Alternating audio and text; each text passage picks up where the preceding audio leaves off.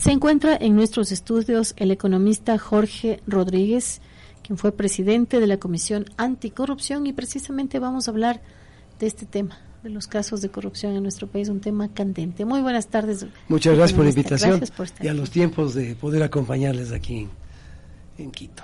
Qué bueno que ha venido, economista. Precisamente hablar de la corrupción en el Ecuador es un tema amplio, vasto, porque Parece que en los últimos años, tal vez en la última década, estos casos de corrupción se han multiplicado y también las cifras se multiplicaron. Ahora hablamos de unas cifras enormes y ya tal vez parece que no nos causa mucha mucha impresión economista. Claro, eh, imagínese usted, en el primer proyecto que analizamos nosotros fue la hidroeléctrica de Manduriaco. Ahí hay tres actores. Está, está Odebrecht como constructor, está como consultor eh, Caminosca y lógicamente está el propio el propio contratante como parte del Estado. Esa, eh, por ejemplo, esa hidroeléctrica debió costar 120 millones de dólares. Terminó costando 240 millones de dólares. Entonces, no es solamente la plata que le meten en los bolsillos o que se embolsican los funcionarios públicos, sino también el daño inmenso que le hacen a la gente más pobre del país cuando le ponen un sobreprecio del 100%. Imagínense, ahí son 120 millones de dólares de sobreprecio. ¿Y cómo se hacían esos sobreprecios? Esta es una, es una muestra nada más. Eh, comenzaban con un precio de 120 y hacían contratos suplementarios que llegaban a 40, 50, 60 millones adicionales. Ahí se iba acumulando y lógicamente aparecían como que inicialmente tenían en los mejores precios. Pero al final, pues imagínese usted lo que pasó, por ejemplo, en la refinería de, Esmeraldas. Comenzamos ahí con cerca de 270 millones, terminamos en 2.400 millones de dólares. Eso ya fue un escándalo. Claro, es decir, ya, eso ya es, es algo, pero absolutamente vergonzoso. Pero más vergonzoso es en que los casos importantes también se estén llevando en Miami. Son los norteamericanos, su Departamento de Justicia, que ha iniciado eh, acciones penales en contra de 13 personas ecuatorianas, vinculadas directamente con Petroecuador. Y lógicamente lo que hacen ellos no es como acá, pues acá le dicen, le dicen seis años, tiene tres de disminución, se queda, como ya hizo uno, eh, sale enseguida de la cárcel y no devuelven ni medio. Allá, es que, por ejemplo, se comprueba que uno de ellos ha pagado, eh, el, como son ex empleados de Petroecuador, han pagado 5 millones de dólares de, de, coima, o que han recibido más bien dicho. Entonces, el gobierno norteamericano les dice, te cobró 5 millones de dólares, ¿sí? Ahora sí, cuénteme cómo fue toda la trama. Yo les rebajo la pena y usted me devuelve la plata. O sea, es contra la devolución de la plata y porque le cuenten cómo es el tema, le, hago una rebaja. Y lógicamente que eh, quedan en casos como de tres años de cárcel, han devuelto la plata, si son cinco, le hacen devolver cuatro, le dejan con el uno para que pueda seguir viviendo. Pero recuperan el dinero. Imagínense acá si hubiéramos podido recuperar, o si tuviéramos un sistema más o menos similar, en donde eh, les digamos, no lo que dice ahora la señora, la, doctora Salazar, que devuelvan mil y pico de millones de dólares, eh, pero sí lo que dice el procurador, por ejemplo, que es una cantidad que más o menos se aproxima al valor no del sobreprecio, sino es al valor de lo que se embolsicaron en, eh, por comisiones o por, o por la plata que les metieron a, los contratistas. Entonces, esa es una forma de recuperar dinero. Acá no hemos recuperado ni medio.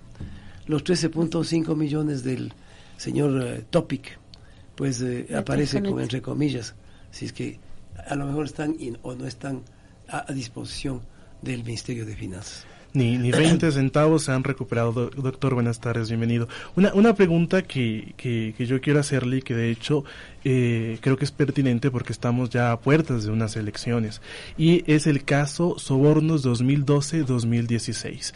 ¿Cómo lo, lo visibiliza usted? Porque la gran pregunta es si el expresidente podrá ser candidato para la, las siguientes elecciones, a, a pesar de que está pues vinculado a este caso de Sobornos 2012-2016. Bueno, ahí eh, eh, estamos jugando un poco políticamente. Ajá. Y esto nos hace mal ante ante los organismos internacionales de derechos humanos. Acá estamos calculando en, en tener las resoluciones antes para evitar que pueda ser candidato el señor Correa.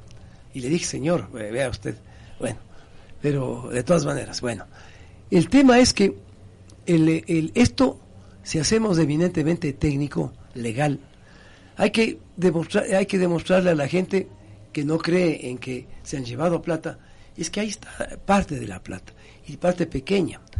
El, el, si hay contratistas privados que, que, dicen, sí, yo les pagué eh, para, eh, hice un depósito en la presidencia de la República de tal cantidad, ca, tanta cantidad de millones, pues ahí están los temas.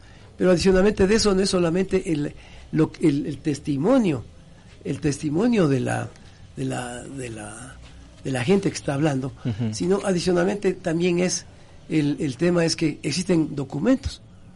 Entonces, todo está probado, no solamente por lo que dice la señora Pamela Martínez, sino adicionalmente es por toda la documentación que se ha ido encontrando, incluso lo que estaba escrito en las computadoras han ido sacando. Entonces, en esas condiciones hay culpabilidad.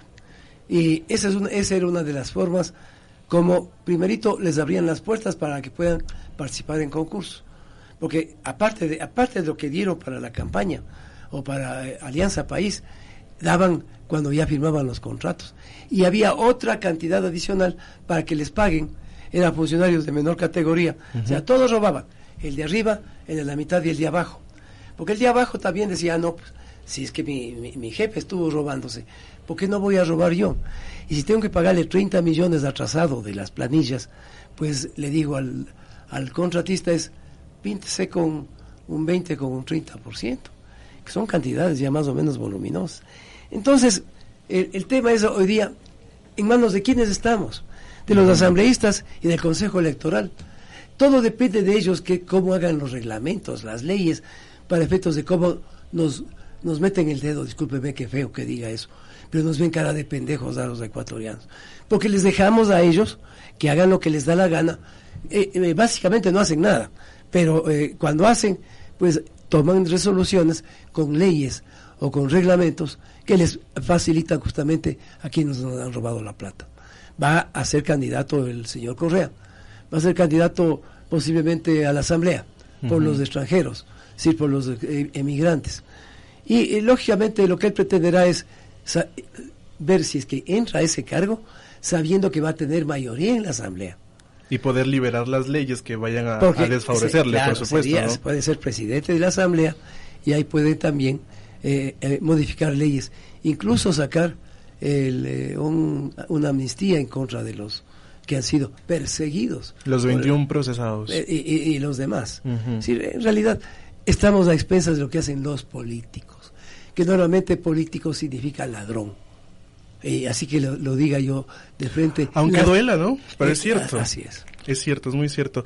Eh, economista, pero eh, usted, usted decía en manos de quién estamos porque empezamos con un gobierno que de la noche a la mañana dio una especie de, de camisetazo, diría yo, y que tenía el respaldo de, de, de, las personas, tenía el respaldo del pueblo ecuatoriano. Y poco a poco esto fue disminuyendo, entonces la credibilidad del gobierno bajó totalmente, porque han ofrecido recuperar el dinero, pero no se ha recuperado ni 20 centavos.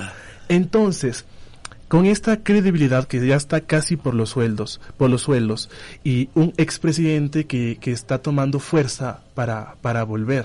¿Cuál sería la clave, ya que pues, estamos rodeados de ladrones, para evitar que el país siga cayendo o, siga el, estancado? El, el, problema es que el, la, la, no nos ayuda el gobierno y tampoco nos ayuda el sistema internacional. Lo que pasa con el, con el, el coronavirus de este momento uh -huh. nos afecta y nos afecta gravísimamente. Entonces tenemos dos elementos que afectan la economía. Y lógicamente, ante un gobierno medio paniaguado, como el actual, el que eh, ha actuado en asuntos de anticorrupción, pero solamente es porque afuera, porque afuera salieron. Primero salió Panama Papers, ¿se acuerdan? Claro. Después salió Odebrecht, uh -huh. ¿sí? Y ahora tenemos el asunto este de la, del arroz verde. Y lógicamente, entonces, pero no es el gobierno el que ha hecho las, las denuncias originales, son actores nacionales e internacionales que han ido descubriendo las cosas y el gobierno se ha visto obligado a decir, cierto es el, tema ese, ¿no? Y, hemos trabajado en un medio, medio, medio difícil, que es la, justicia. Porque la justicia en gran parte estuvo manejada por los correístas anteriormente y gran parte de ellos todavía siguen metidos ahí adentro.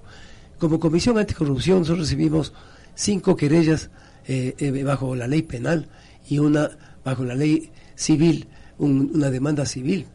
Eh, la lucha que yo tuve, yo personalmente tuve durante dos años metido en los, en los juzgados todos los días para evitar que nos metan presos, era bien complicado. Y el día de hoy había un juez que decía, señores, ustedes tienen la razón, ustedes eh, y le ordenaban al, fiscal, a Chiriboga, que continúa con la investigación. ¿Sabe lo que pasaba después de dos días? Venía otro juez y decía lo que dijo el juez anterior no sirve para nada, ustedes se van presos. Entonces, en esas condiciones, así vivimos. Y lógicamente, estamos esperando este momento, con el nuevo Consejo de la Judicatura, el poder tener eh, eh, una nueva Corte Nacional que tenga gente que no tenga vinculación con nadie que esto es importante, sino solamente con el país, con la justicia y con la ética. Porque en caso contrario, vamos a seguir eh, con unas leyes que nos dan inseguridad jurídica. Y la inseguridad jurídica, pues, es básicamente el peor enemigo para que podamos crear nuevas fuentes de trabajo. Claro, por supuesto. Eh, además, no sé si la, si la pregunta cabe, pero y no encontramos personas honestas que puedan cumplir con estos roles, porque ya tuvimos un Consejo de Participación Ciudadana y ya vimos todo el desastre que, que fue este, ¿no? Además que, que el país frente a, al, al, mundo internacional, el riesgo país, estamos por, por los aires elevados, más el coronavirus, nuestras exportaciones están en caída, entonces, ¿cómo, cómo planteamos a la gente? ¿Cómo le decimos a la gente? El, tema? el problema es que Supóngase que usted es el ministro de Finanzas en este momento. Sí, y usted viene a, va donde el presidente de la República. Y el presidente le dice, ¿ahora qué hacemos? La misma pregunta. ¿Qué es lo que dice él? Él va a decir es, la única manera que tenemos de momento es eliminar los subsidios. Y eliminando los subsidios, ¿qué pasa? En, en, la, en la crisis que vive hoy día la familia ecuatoriana, el tener que pagar más en los combustibles, vamos a tener un nuevo un nuevo brote de violencia como tuvimos en el mes de octubre. Entonces se vuelve bien, complicado. Pero aparte de eso, es, le dice el Fondo Monetario, le dice, reduzca el presupuesto. ¿Qué es lo que tienen que hacer? Votar 100 mil funcionarios públicos. Más desempleo. Más desempleo. Eh, entonces, si este momento tenemos el, el, eh, más de 6 millones de desempleados en el país, 6 millones de personas, y solamente se mide entre, entre los 18 y los 65 años. Entonces, imagínese usted, en esas condiciones, un millón de egresados de las universidades que no consiguen trabajo. Entonces, entonces... Y eso que acaban de abrir más cupos para las universidades. Sí, pero, pero eso se verá después. Pero, eh, eh, eh, y, con un problema, que siguen dando las mismas carreras. Esas carreras después de poco tiempo ya no sirven. Ya tendremos, tendremos médicos a través de la computadora en que usted timbra, timbra, aparece el médico y usted tiene este, los teléfonos. Hoy día le miden presión, le miden el azúcar en, la sangre. Le recuerdan cuando tiene que caminar. Le... Eh, definitivamente todo eso. O sea, la, telemedicina va a venir con fuerza. Prácticamente la medicina va a cambiar. Abogados casi van a desaparecer. Las agencias de viajes ya no, no, van a existir. Los brokers de seguros prácticamente desaparecer. Entonces tenemos que comenzar a pensar en las, en las ingenierías la, la, la, nanotecnología, en todo lo que viene con la revolución 5.0. y, nosotros todavía no pasamos a la tercera. ¿Cuánto tiempo usted, economista Rodríguez, cree que nos tomará y cómo? Porque la verdad es que desde el 2008 más o menos que aparece la nueva constitución, se crea una serie de leyes que en realidad es un andamiaje para justamente evitar que las personas tengan que devolver los dineros, como usted bien nos ha dicho, aquí no se ha devuelto nada, en Estados Unidos hay otro sistema, aquí no, no, no, no existen las leyes, no existen las posibilidades. ¿Cómo salimos de este enredo de corrupción que ha sido también legalmente creado? Mira, eh, apenas eh, accedió al poder eh, este gobierno. Yo estuve días anteriores en el Departamento del Tesoro de los Estados Unidos.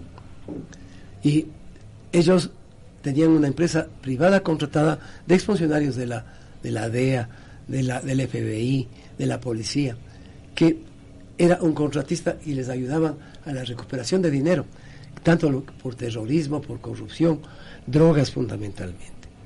Ellos recuperaban un montón de plata. Y como era gente que estaba vinculada a, los organismos del Estado, le planteé yo a la presidencia de la República, es hagamos una contratación de esa naturaleza. Lo que yo le propuse le entregó al señor Mangas. El señor Mangas, usted vio lo, que, lo que salió después de grabación. Y, lógicamente no se ha tomado con seriedad el asunto de la recuperación de dinero. Entonces, primero, aunque sí había posibilidad, porque quienes podían contratar empresas internacionales norteamericanas, porque son las únicas que pueden hacerlo. Una panameña como contrataron o una europea, es imposible que consiga. Los gringos saben un dólar que vuela desde Alemania hasta, hasta Luxemburgo, saben inmediatamente ese dólar de quién es y a dónde va. Entonces, eh, si, si, no hacemos un esfuerzo por recuperar la plata, tenemos de plata depositada a este momento retenida en bancos suizos. Nosotros mismos hicimos una gestión en el caso de un ex ministro de, Energía, el, eh, que nos demandó como Comisión Anticorrupción. A él se le tiene eh, retenida la plata, pero no, no podemos sacar el dinero porque no, no camina la justicia. Si no hay una sentencia en firme de última instancia, mm. pues los bancos nos dicen, no señores, no les podemos devolver 20 centavos. Entonces, ¿qué hacer en este momento? En, resumen es, un poco yo creo que es el diálogo. Yo creo que tanto payaso que va a ser lanzado a las candidaturas en las siguientes elecciones, tienen que comenzar a, a, pensar en que las cosas no les va a funcionar tampoco a ellos. Porque en un país destrozado como actual, actualmente, pues ¿qué, cómo van a poder gobernar? Correa pudo porque el 2014 el precio del petróleo se fue sobre los 120, casi los 120 dólares. Entonces tuvo un montón de plata. Así es. Así es. Y ese montón de plata nos preguntamos dónde está. Ese montón de plata está en, en obras, eh, si ha habido obras, evidentemente que son de la categoría como la de Coca-Cola Sinclair, por ejemplo. Compraron para 1500 megas y solamente producen 500, la tercera parte. Y después de eso, eso va a estallar después de dos o tres años, porque compraron, eh, eh, nos vendieron una maquinaria eh, con un metal mal hecho, ¿no? Entonces, va a haber un montón de cosas. En resumen, es el sobreprecio se ve ya en las carreteras de la costa. Ya están partidas, ya están partidas. Vaya usted a Manaví, a las playas de Manaví. Imposible viajar. Entonces, ya están hecho hueco. Entonces, tenemos carreteras, dicen los correístas. Lo malo es que la gente en este gobierno que se siente es que no tiene trabajo, que sale de la universidad y no consigue empleo. ¿Qué es lo que pasa? Se va, dicen es, con Correa estábamos mejor. Claro, entonces se crea esta, ¿cómo, ¿cómo se llama? Este espejismo de que antes se estaban haciendo bien las cosas, cuando en realidad se estaba creando todo este desastre que ahora estamos viendo claro, como real. Y que inteligentemente le endosan a Lenín Moreno. Ahora, también es responsable de varias cosas, evidentemente. Por supuesto, perteneció también al gobierno ah, pasado. Así es. Pero, de todas maneras, el, el tema es que ya no tenemos de dónde sacar plata de, a nivel internacional. ¿Quién más nos presta? Y con el, el índice este justamente de riesgo país. El riesgo país está más de los 1.700 puntos la última vez. Eso significa que nuestros son intereses bonos basura los que emitimos nosotros. Sí. Entonces, en esas condiciones, el tema, el tema es un poco, es ya no pelearnos entre todos, pero lastimosamente nos vamos a seguir peleando, porque sembraron odio. Hay un odio, hay un resentimiento, hay una lucha de clases no era los indios contra, contra las ciudades, si se equivocan, era el campo contra la ciudad, era la ciudad contra la ciudad.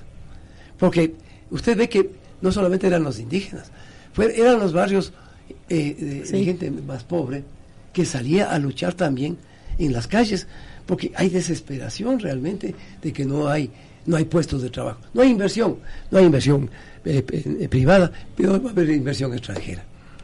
Sí, y realmente ahora que hay esta crisis económica a nivel mundial, vimos cómo se ha desplomado la bolsa hoy día, entonces eh, es realmente difícil.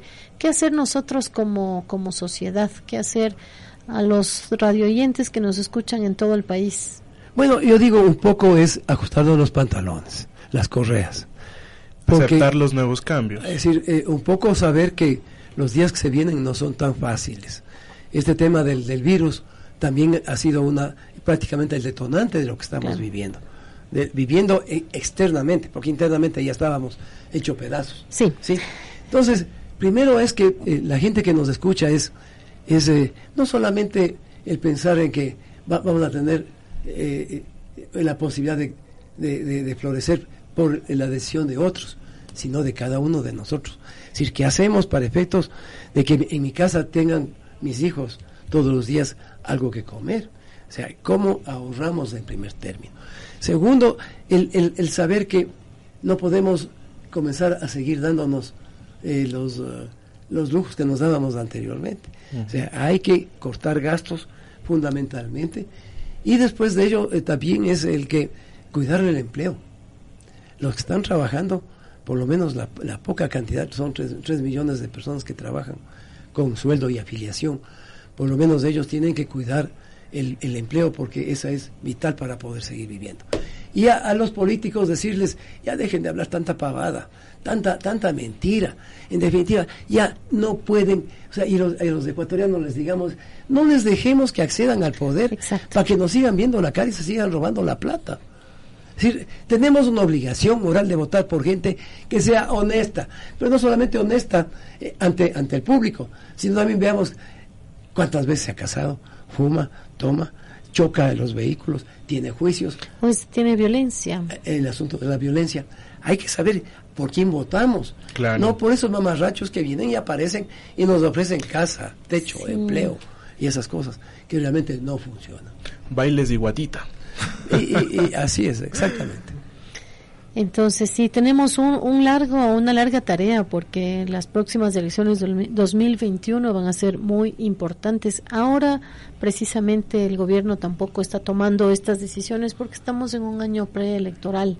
Entonces tampoco va a querer tomar grandes cambios que le afecten aún más a su, a su aceptación. Claro, pero de todas maneras e, es, es eh, vivir o vivir. Y para eso tienen que tomar algunas medidas. O sea, el Fondo Monetario no va a ser el, el de embolso de marzo de 300 sí, no va a ser, ya dijeron que no. No va a ser si es que realmente no hay, y ya, eh, porque le, le, vieron la cara también al, Fondo Monetario. El hasta el mes de diciembre del año pasado había que tomar una serie de medidas que estaban en el acuerdo y no se tomó ninguna. Entonces, el, yo creo que a pesar de que es eh, elecciones, eh, un año electoral, el, van a tener que hacer alguna cosa. O sea, no pueden cruzarse de brazos como ya han estado. Vea el Congreso, la Asamblea, qué vergüenza. Sí, realmente. Ha sido de los, de los, de los asambleístas que menos producción han tenido y también cuando dijeron que no a la recuperación de fondos. Eso también fue algo como. Claro, claro. Claro, porque les afectaba a, a, ellos o directamente a los demás. Ahora, el, el, el tema es que gran parte de ellos también están metidos en la corrupción de los asambleístas, para cambiarse del, del de Alianza País eh, o del, de, de, Revolución Ciudadana, a, Lenín Moreno, eh, les dieron algunas canonjías en provincias, al de Santo Domingo, al de Guayaquil, al de Manabí, les dieron algunas canonjías, pero con grosería, pues, porque les dieron los hospitales, y para que vendan, eh, nosotros demostramos que, por ejemplo, los catéteres que, que vende el distribuidor en 1200, el intermediario que metían los Bucarán, los Bucarán, vendían a 2.700. Qué barbaridad. Entonces, ese le doy un ejemplo. Es que es que ya se convirtió esto de la corrupción y de los sobreprecios en algo ya descarado. Pero, pero, pero nadie está preso. Así es. Nosotros presentamos en el mes de mayo del año pasado al, al, al, IES toda la documentación. Y hasta la presente fecha no se ha hecho no pasa nada. no ha pasado nada. Y eso causa impunidad. Y la impunidad, realmente eh, toda la gente dice, si no le cogen preso a, a, mi, a mi vecino que se ha comprado carro último modelo, cuando no tenía ni siquiera bicicleta, es lo que dicen, ¿sí? Eh, como no le cogen preso, yo también siento al, sector público o yo me hago candidato, pues, porque llegar al cargo público es la manera de hacerse rico de la noche a la mañana lastimosamente parece que ya está implementado y implantado en nuestra sociedad, pero inclusive en el sistema universitario también pasa. la corrupción está Ah, en todos los sistemas. así es. Y entonces, si empezamos desde la universidad, ¿qué podemos esperar? Desde Pues, la escuela. Desde la escuela. Desde la escuela, por- por- porque cuando el, el niño ve que el padre eh, le para el policía y le pasa 20 dólares, ya comenzamos metiendo la corrupción en Claro. ese pobre niño. Claro. Y le digo yo, Que no pasa lastimosamente, nada. el, el, eh, lo que se, se- lo que se jura y rejura cuando uno va a misa. Mm. Uno sale de misa y obligatoriamente se regresa nuevamente a, lo que es con anticipación. O sea, eh, eh, nos falta también un poco es enseñar a la gente es la, la ética y la moral pública, la cívica, que prácticamente ha ya no ya no dan en escuelas y Así es. colegios ¿no? Muy bien hemos estado en esta entrevista con el economista Jorge Rodríguez lamentablemente el tiempo se nos ha terminado que fue presidente de la Comisión Nacional Anticorrupción y pues que nos ha puesto en panorama una radiografía de nuestra situación y de lo que tenemos que hacer así que todos tenemos que apoyarnos y aguantar los tiempos difíciles que vienen y votar gracias. con votar con seriedad con reflexión. Muchísimas gracias, economista Jorge Rodríguez.